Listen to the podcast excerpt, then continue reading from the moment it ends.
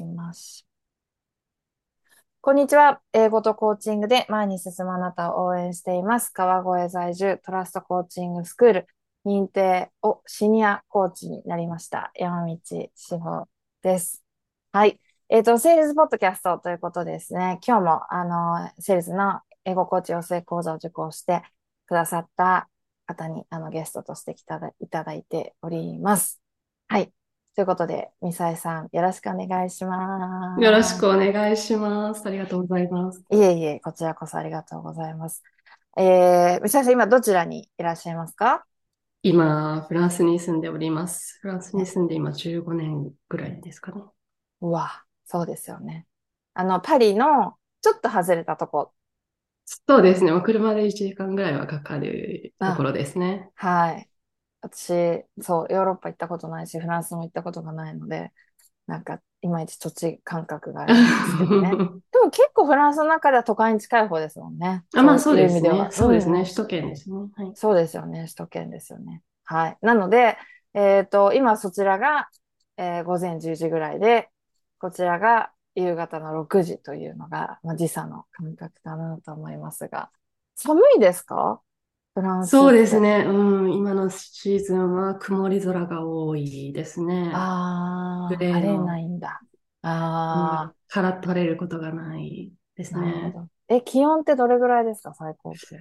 あ、今日、あ、今日は今朝は3度で、ちょっと寒いぐらいかなと思ってたんですけど、うん、まだもうちょっとあると思いますね。うん。雪はじゃあ降ってないんだ。うん、雪はね、なんかと多分東京みたいな感じで、ちらつくことはあるけど、はい、そんなにがっつり積もることはないかな。なるほどね。なんかあの、ネットフリックスにエミリー・イン・パリスってあるじゃないですか。はい。あれまだ見てないんですよ、私。うん。シーズン3ぐらいまで多分行ってますよね。ああいうのを見るときっと、ね、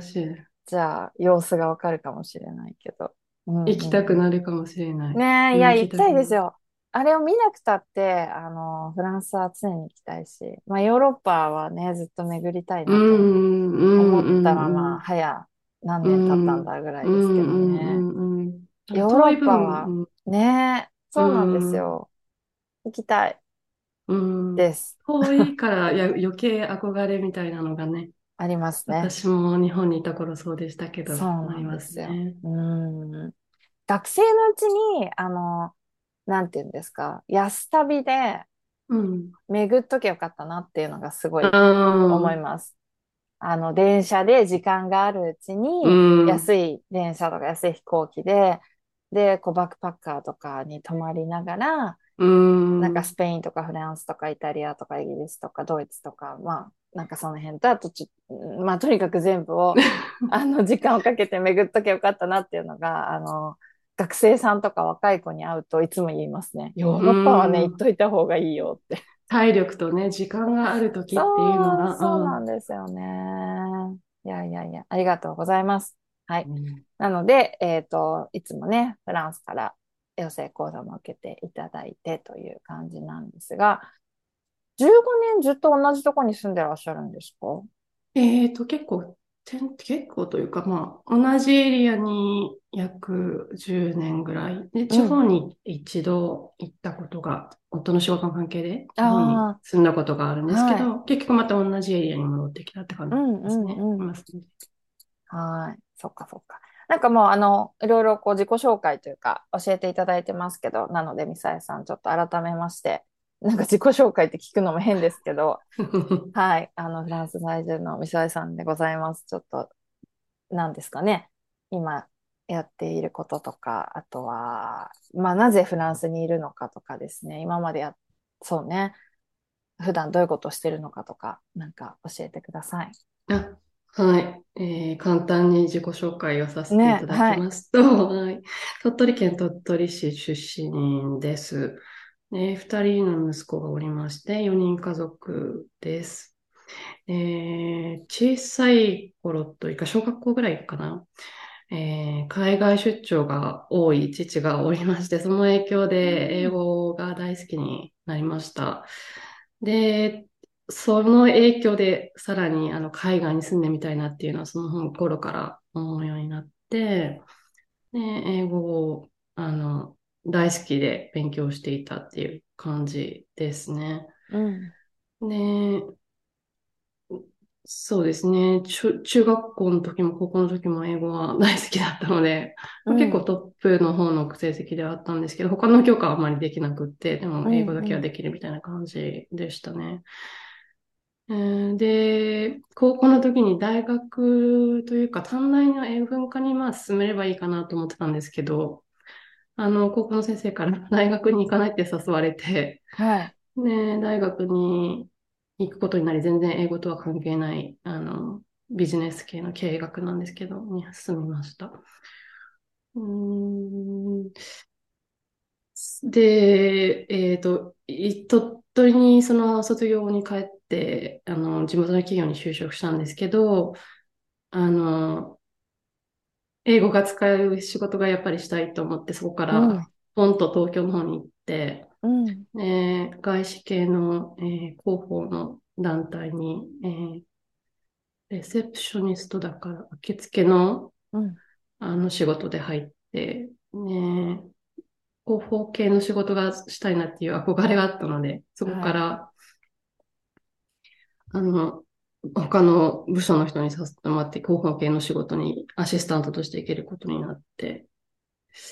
で、でもそれでも海外に行きたいっていうなんか気持ちがずっと抑えきれなくって、えー、えー、と、まあ、今の主人と出会って結婚することになったっていう話をきっかけに、えー、と、フランスに来ることになりました。それが2007年ですね。で、当時は全然フランス語とかできなかったので、フランスに来てからフランス語をあの学校で1年ほど学んで、で、仕事をしたいなっていう気持ちで仕事を探したんですよ。全然見つからなくって、それがで3年ぐらい過ぎて、で、それで結婚して子供もできた時に仕事も見つかったっていう、なんかいろんなことがタイミングが重なることがあったんですけど、な感じです。フランスで就職できたのは日系の企業なんですけど、でも、はい、日系とはいえ、日本人は私一人で、あとはみんなフランス人っていう環境だったんですけど、で、そこで5年ぐらい、約5年ぐらい、フランス人の社長アシスタントとして仕事をしておりました。はい、で、主人の転勤でそこを辞めることになって、ね、どうしようかなってなった時に、あの、ちょっとたまたまこう友達を声かけてくれて、仕事を手伝うことになって、うん、そのタイミングで起業することになったのが2019年の秋ですね。うんうん、なるほど。そっか。ね、あの、寄せ講座自体はね、まあ去年受けていただいてっていう感じそうですね、2000、うん、そうですね。ね。あれ、私、ホームページ最初たどり着いたって感じでしたか？そうなんです。あの、そうです息子、中学生の息子に英語を教えたことがきっかけで、英語嫌いだったんですけど、息子が。その、その教えた後から好きになるようになって、うんうん。で、あ、そういうふうに英語で関われるんだなっていうことを体感して、で、あ、なんか仕事にできないかなってその時思ったんですよね。英語に関わる仕事と思って。で、英語コーチっていうのをその時にあの、うん、インターネットで検索して初めて知ったんですよね。はい、で、それで志保さんのあの、うん、ホームページにあって、まあ、それでいろんな英語コーチの人とかいろんな他にも比べさせてもらったんですけど、うんうん、あの、志保さんがいいなと思って、それでコンタクトさせてもらったのが2021年秋ぐらいでしたね。うん、うん、うん。そうでしたよね。で、あのー、今、えっ、と、トラストコーチングスクールの、あの、講座も受けてくださって、うん、で、認定コーチっていう形になって、はい。はい。コーチングも、まあ、勉強、学びつつっていうのがあるのかなと思いますけど、今、あれですね、なんかお話聞いてて、うん、あのー、いや、海外移住をした方の、そのキャリアっていうか、どうやってこう仕事をしていくのかとか、なんか社会との接点じゃないですか、仕事って。うん、それをどうやって見つけていくのかとかっていうのが、なんかギュッと詰まってる話でしたね。なんかずっと海外で仕事したいっていうのは漠然とあっても学生ぐらいの時からですね。うん、だからどうやっていけるかみたいなのはずっとあったんですけど、でも方法みたいなのはな、ね、なんかこれっていうのはな、うん、見つからなくって。で、たまにこの、まあ、インターネットとかで海外のサイトとか見て、日本人募集しているところがあった、日本人募集してあの、海外にかけたこととかも、電話をかけたこととかもあったんですよね。全然経験とかもないのに。まあ、もちろんその時はダメでしたけど、でも、お返事をくださって、ちゃんと丁寧にお断りのくださったこともあったんですけど、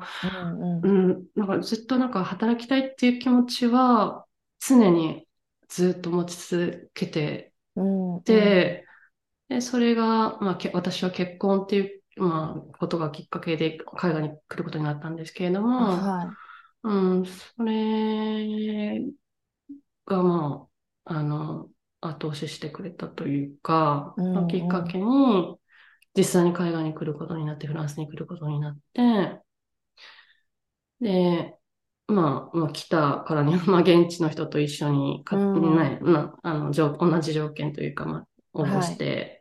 面接してみたいなプロセスを経て、うん、あの、就職口を見つけたっていう感じですけれども、うん、まあ、すぐには見つかるっていうことはなくって、あの、その、フランスに来てから3年ぐらいの間に、かあの、単発の、例えば、通訳のミッション2日とか、はい、フランス人に日本語を教えるポストとか、うん、あの経営、正社員としてではなくて、その契約の単位で、はい、とかっていうことは、してましたね。だから、別にその、単発で何かをするっていうのが、まあ、本当の希望ではなかったんですけれども、はい。まあ、何かここから何かできるかもしれないっていう希望は、期待というか希望というかはいつもあって、うん、うん、だからお話しいただきたときは、やりますみたいな。うんうん、時給低かったけど、やりますみたいな。で、実際まあやってみて、まあ、それで、あの、それでダメ、ダメだったというか、やっぱり不満があったとか、うん、あの、しっくりこなかったとかっていう時は、やっぱりそこで、あの、タイミングのいい時、契約が終わる時とか、まあ、ミッションが終わった時に、うん、うん、終わるみたいな感じでしたね。うん。うんそっか。だってフランス語ができない状態のままフランスに行って、あ、まあそうですね。うん、ねえ、ですもんね。うん、そこは特になんか考えてなかったですね。フランス語できないから無理か。うん、まあ私はどういうね、うん、あの先ほども言いました、結婚っていうのがあったので、まあ、誰かがいてくれるっていう安心感はあったから、これだっていうのは、うんうん、おすごい大きいと思うんですけど。うんうんうんうん、なんか、今浮かんでる言葉は、バイタリティみたいな感じですよ。ね言われたことありますね、フランスでも。あの、大勢、大勢っていうフランス語で大勢って言うんですけど、うんうん、あえあえて、あえて取り組むみたいな、あえて挑戦するみたいな。うん、あと先帰り水前に進むみたいなことは言われたことありますけどね。ねえ。いやーなんか、そこの強さっていうか、いやいやにいやすごいなと思って今聞いちゃいましたけど。いや、でもそのくせなんかやっぱりフランス語できないから仕事でフランス語使えないって、しかも社長秘書って結構ね、どうなのって思うじゃない社長の秘書なんですよ、顔。顔になるというか、例えばアポイントメントするときも、たどたどしいフランス語で、この人大丈夫みたいと思われないかなとか、うんうん、社長秘書だし、社内の人との関わりもあるし、うん。うんすごい不安はあったんですけど、まあ、このフランス語でもた取ってくれたっていう、採用してくれたっていうことは、まあ大丈夫なんだな、どうにかなるんだなっていう楽観的な部分も、あの、2割、1割、2割ぐらいあって、そこに甘えさせてもらったみたいなところもありますかね。うん、で、そのなんか力の源みたいなところは何だったんですか？ああ、どうでしょう。まあ、やらない、やらないことには進まないっていうのもありましたし、まあ、有名な企業だっていうのもありましたね。その、採用してくださったのが有名な企業だったので、ちょっと言い方悪いですけど、すごく言い方悪いですけど、はい、ここで働けたら多分きっともっと可能性が広がるっていうのはありましたね。で、そうですね。うん。ステップアップしたいなみたいな気持ちはすごい、今、うん、言い方悪いですけど、なんかありました。うん、いやー、なんかちゃんとこう自分の、あの、未来を見れてるっていうか、ね、こう長期的にプランをイメージしながら、目の前の仕事を、ね、ができていたみたいな感じなんですかね。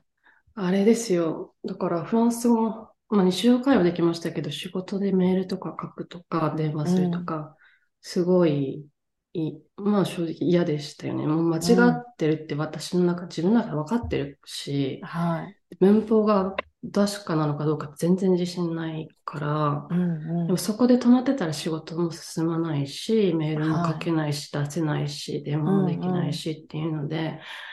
だからもうそこはもう恥を捨てて やるしかないって感じで毎日毎日やってて、でもまあもちろん笑われることとかもありましたけどね、こう冗談で、うんうん、あの、手におはが間違ってるみたいな感じのイメージ、日本語で言うと、はい、ちょっとそれで言い方違うよって、普通に純粋に笑われたこととかも何回もありましたけども、なんかそれを毎日やってるとメールが、この10分ぐらいのメールのフランス語のメールが、あ、なんか読めるようになってきてるとか、実感したり、うん、自信をくれましたよね、その、うんうん、仕事ができたっていう、そのフランスで仕事をさせてもらえて、うん、仕事が、あの、うん、仕事させてもらえて、コミュニケーションを させてもらえてっていうのすごい、あの、あそこでフランス語が培われたと私は思っています。フランス語学校じゃなくて。うんうんうんうん。いやー、すごいな。なんか多分、今の話って、このね、まあ、ポッドキャストを聞く可能性がある人って、こう、英語を学んでいる人だったりだとか、うん、あとは、まあ、海外在住で、こう、英語コーチとして、あの、ミサイさんと同じように、こう、何か仕事をしてみたいなと思ってる人だったりだとか、いろんなね、あの方があと今まさに英語コーチをやっていて、こう、受講者さんが仕事で英語を使うとかっていう人とかが多いんじゃないのかなと思うんですけど、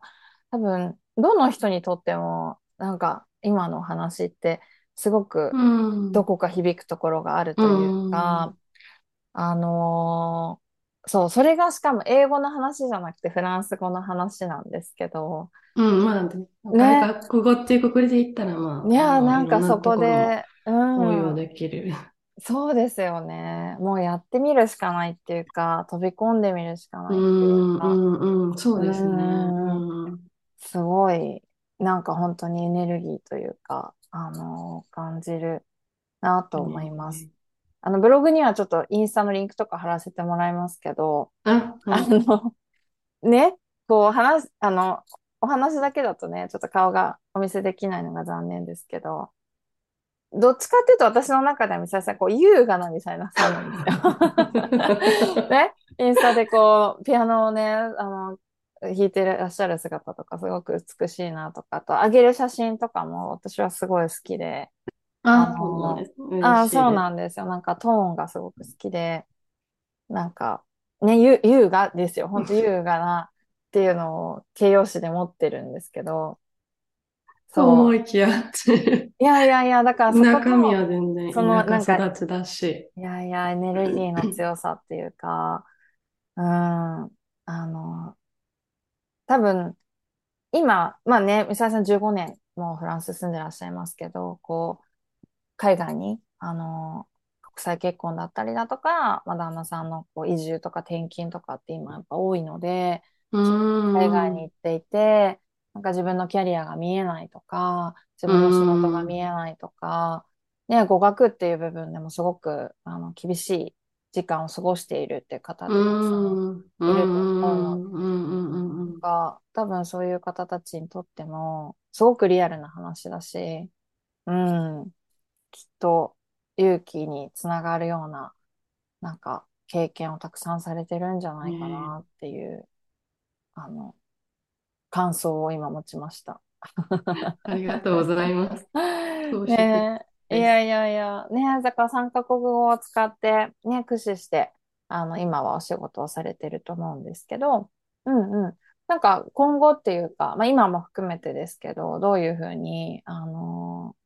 まあ仕事というか活動していきたいなっていうのは何かありますか？そうですね。なんか、すごい遠くのことは見えるんですけど、うん、あの、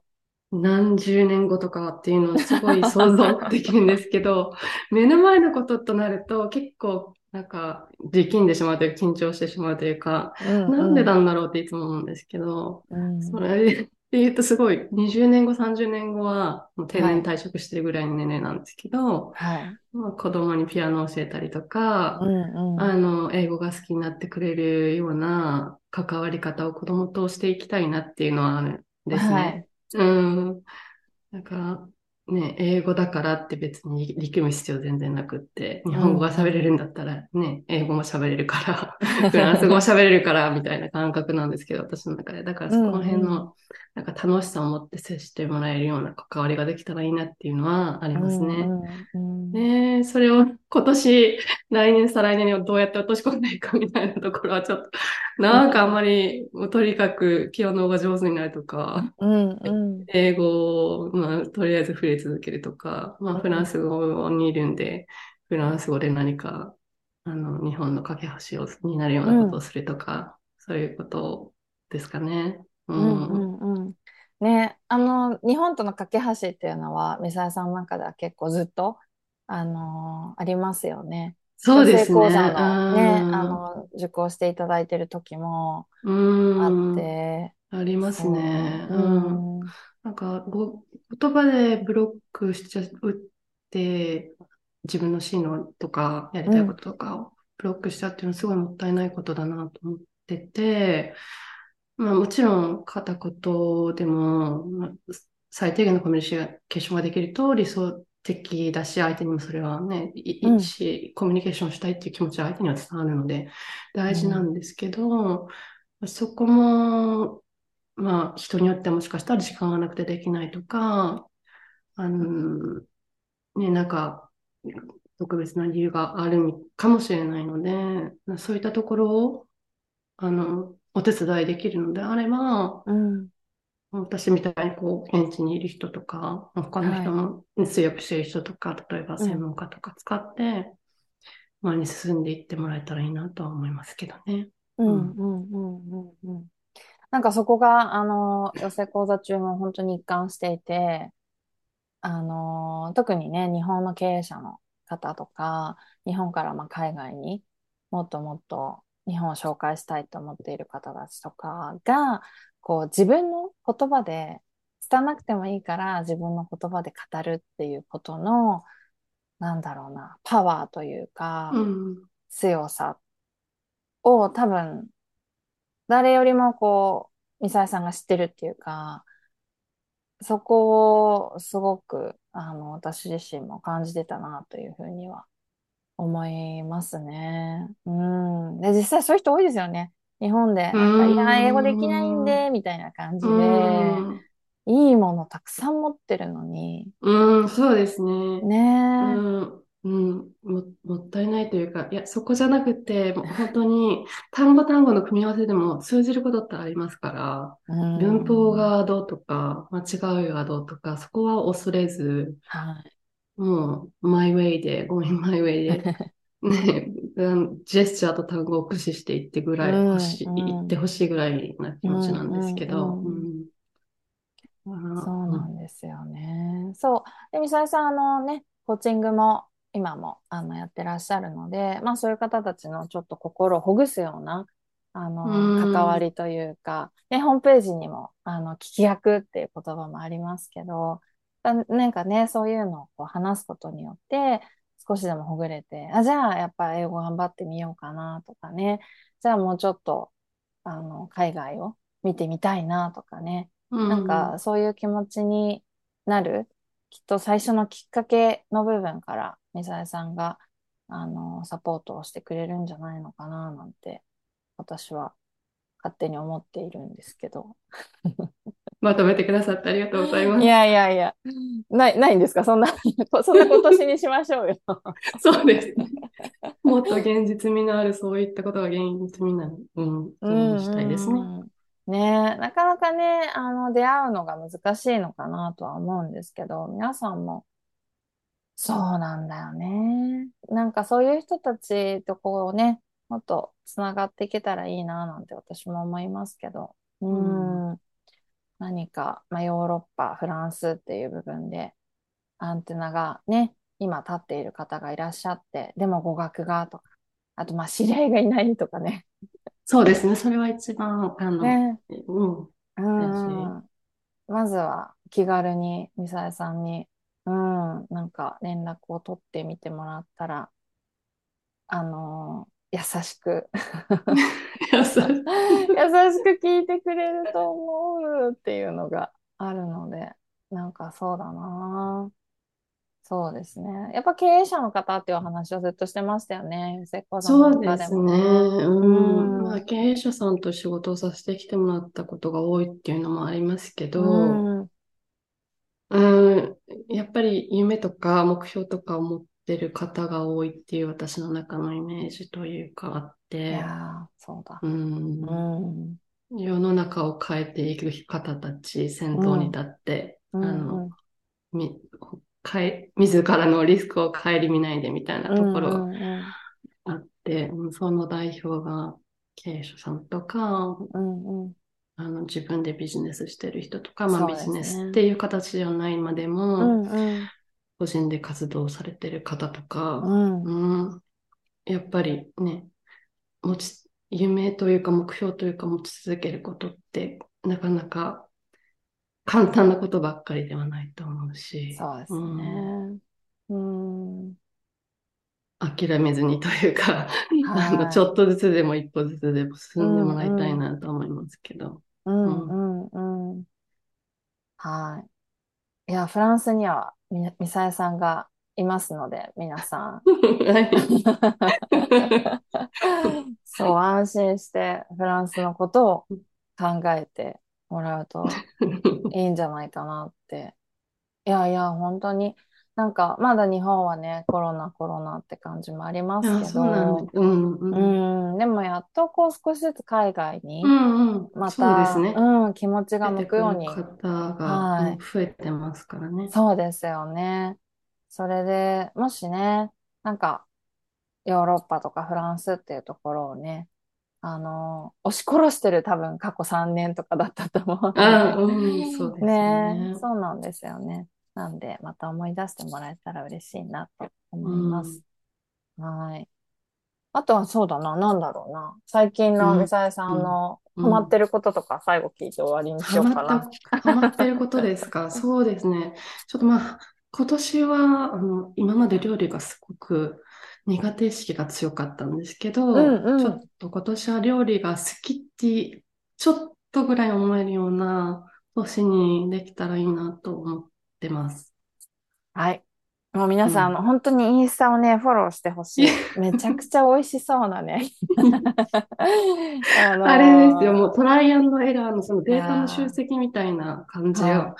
あの、英語の多分学習と同じだと思うんですけど、間違えたところをいかに間違えなくしていくかみたいな、うんうん、そういったこのなんか、潰していく過程が私はすごい好きで、うん、そんな感じでトライをしているので、うん、うん、なんか料理なのか？な。何を、何をしてるのかちょっと。そうなんですね。じゃあちょっと実験的な感じで。そうですね。で、パーフェクトなものができたら嬉しい達成感、達成みたいな。そうなんですね。めちゃくちゃ美味しそうだなと思いながら 私はありがとうございます。あの、引き続き楽しみにしています。なんかフランスの写真とかね。そうですね。あげたいですね。もうちょっとね。フランスの写真とか。うん、うん、なんかすごいいいなっていうか、綺麗、綺麗、やっぱ綺麗だなと思うので、うん、うん、それだけですすごく癒されます、私は。嬉しいです。はい。励みということで、はい、はい。ありがとうございます。いろいろ話してきましたが、今日はフランスからミサエさんにゲストとして来ていただきました。ぜひぜひあのブログの方にリンク貼っておくので、インスタとかね、ホームページとか、あの、見てみてください。ミサさん、今日はありがとうございました。いや、こちらこそありがとうございました。はい、失礼します。失礼します。